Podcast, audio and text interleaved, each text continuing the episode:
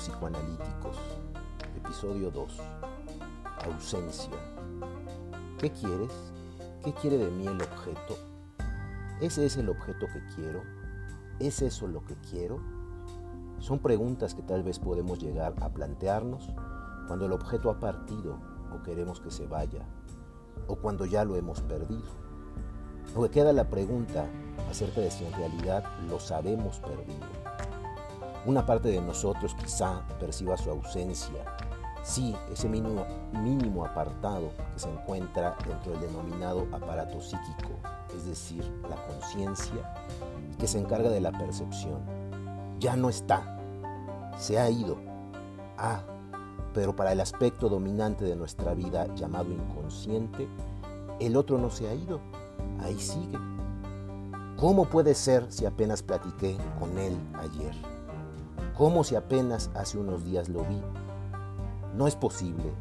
Esa es la primera reacción en muchas ocasiones.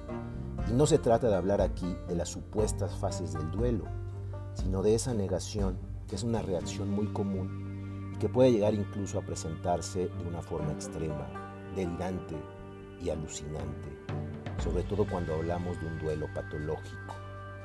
La ausencia, como la contraparte de la presencia, pero su condición necesaria, dialécticamente encontramos ese estar y no estar. La ausencia es tan importante como la presencia, pues le da un sentido, un posible significante a esta última. Además, es probable que esta ausencia alimente el deseo. ¿Deseo de qué? ¿Del objeto? Por supuesto que no, al objeto no se le desea. Quizás se le busca. La pulsión es una buscadora de objetos pero estos son sustituibles.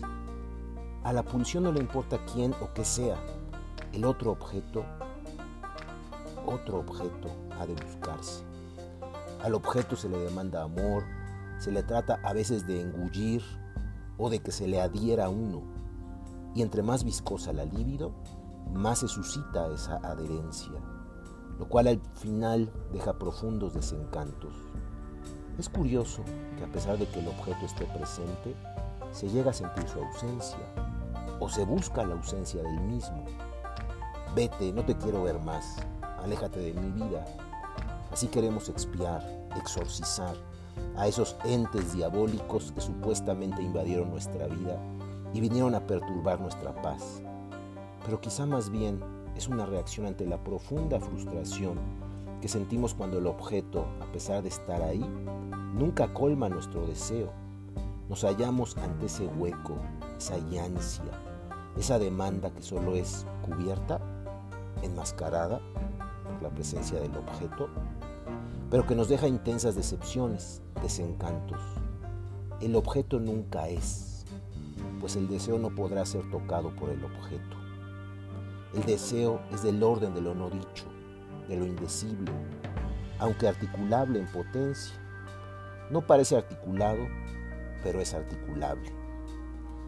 Así, hallamos que muchas veces, en un proceso meramente psicoterapéutico o con técnicas de terapia de pareja, quizá el objetivo es que los sujetos logren vivir en armonía, en paz, que logren ser una pareja y ayudarse. Esa es la demanda de amor del amor que debería ser correspondido, cosa que nunca sucede, pues se encuentra con el vacío, con el hueco. Sí, ya vivimos mejor, no peleamos, pero aún así siento que este no es mi lugar, mi deseo no está aquí, con él, con ella. Ah, entonces con otro o con otra. Tampoco, no está allá afuera, con quién sabe quién. El deseo, que es redundante decir propio, tiene un carácter afanítico, de afánisis, de desaparición. Es inaprehensible, indecible. No obstante, es articulable.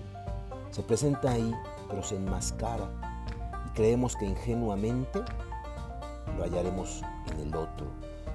En tratar de responder a las demandas del otro, y pues no, esto solo nos lleva cada vez más a alejarnos de nuestro deseo no se puede servir a dos amos a la vez.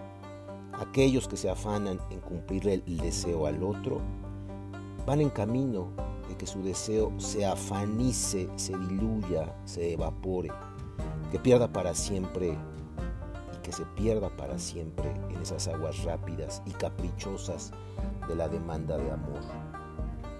La ausencia entonces puede provocar demanda de amor que viene del otro, ante lo cual es relativamente sencillo que nos coloquemos la máscara o usemos la mascarada para darnos la ilusión de que sí estamos alimentando el amor, cuidamos la relación, es que sí te estoy cumpliendo, nada más lejano de lo que el otro experimente, pues a su vez también vive en falta, barrado, con esa falta propia del falo que se caracteriza por eso, por no estar. Nunca es suficiente para mí, dice una canción de moda. Y sí, así es la demanda de amor, de fauces grandes y colmillos altos. ¿Y el deseo? Ese desaparece cada vez más cuando es opacado por la demanda de amor.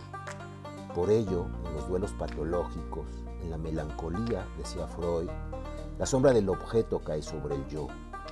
Todo se torna sombrío, gris, sobre todo cuando la elección del objeto se hizo sobre una base narcisista. Es decir, es que tiene lo que a mí me falta. Pero aquí lo que sucede es que al perseguir esa demanda de amor, imposible de cumplir como se ha dicho, el deseo propio se esfuma y entonces ya a mí no me queda nada. Decía Jan Alush que en un duelo hay la percepción de que algo ha sido robado. ¡Al ladrón! Esa es la expresión del que está en duelo. ¿Qué se ha robado?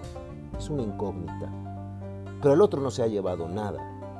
Es el deseo el que ha sido aplastado por esa demanda de amor incolmable. Hasta aquí la ausencia, al menos.